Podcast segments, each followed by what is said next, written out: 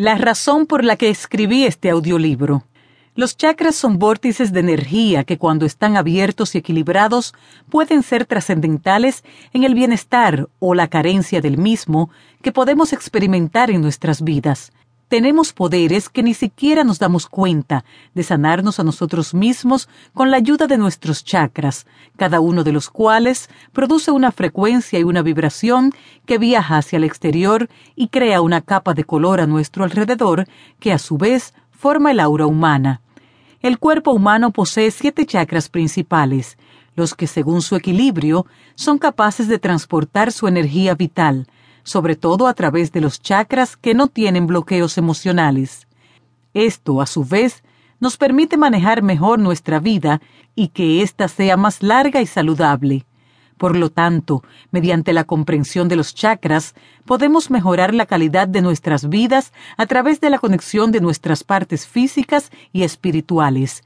Deseo compartir este conocimiento con usted, con la esperanza de que cree una diferencia positiva en su vida al igual que me ocurrió a mí. La razón por la que debiese leer este audiolibro. Este audiolibro le enseñará el significado y el funcionamiento de los siete chakras principales.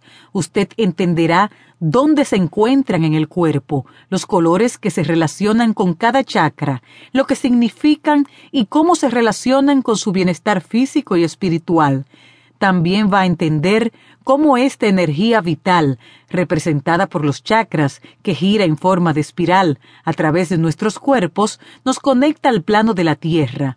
Estos puntos de energía que corren verticalmente desde la parte superior de la cabeza hacia abajo por la columna vertebral utilizan energía y también irradian una vibración, ya que se conectan a los principales órganos o glándulas que también están conectadas a otras partes del cuerpo que resuenan con la misma frecuencia.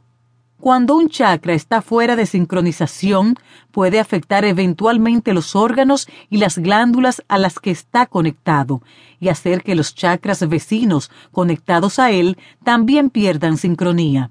Por lo tanto, comprender y tener chakras equilibrados le hará más feliz, más saludable y le permitirá estar más en sintonía con usted mismo, traerá armonía a su cuerpo y espíritu mientras le proporciona un estado más saludable de conciencia.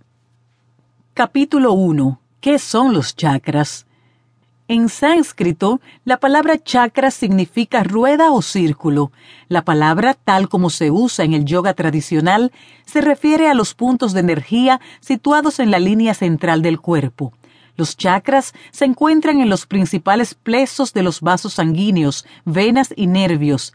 Sin embargo, no constituyen su cuerpo físico. Usted no puede ver los chakras a simple vista.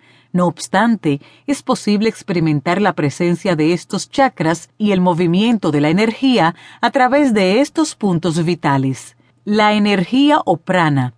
El prana o fuerza de vida fluye por los canales de respiración llamados nadis.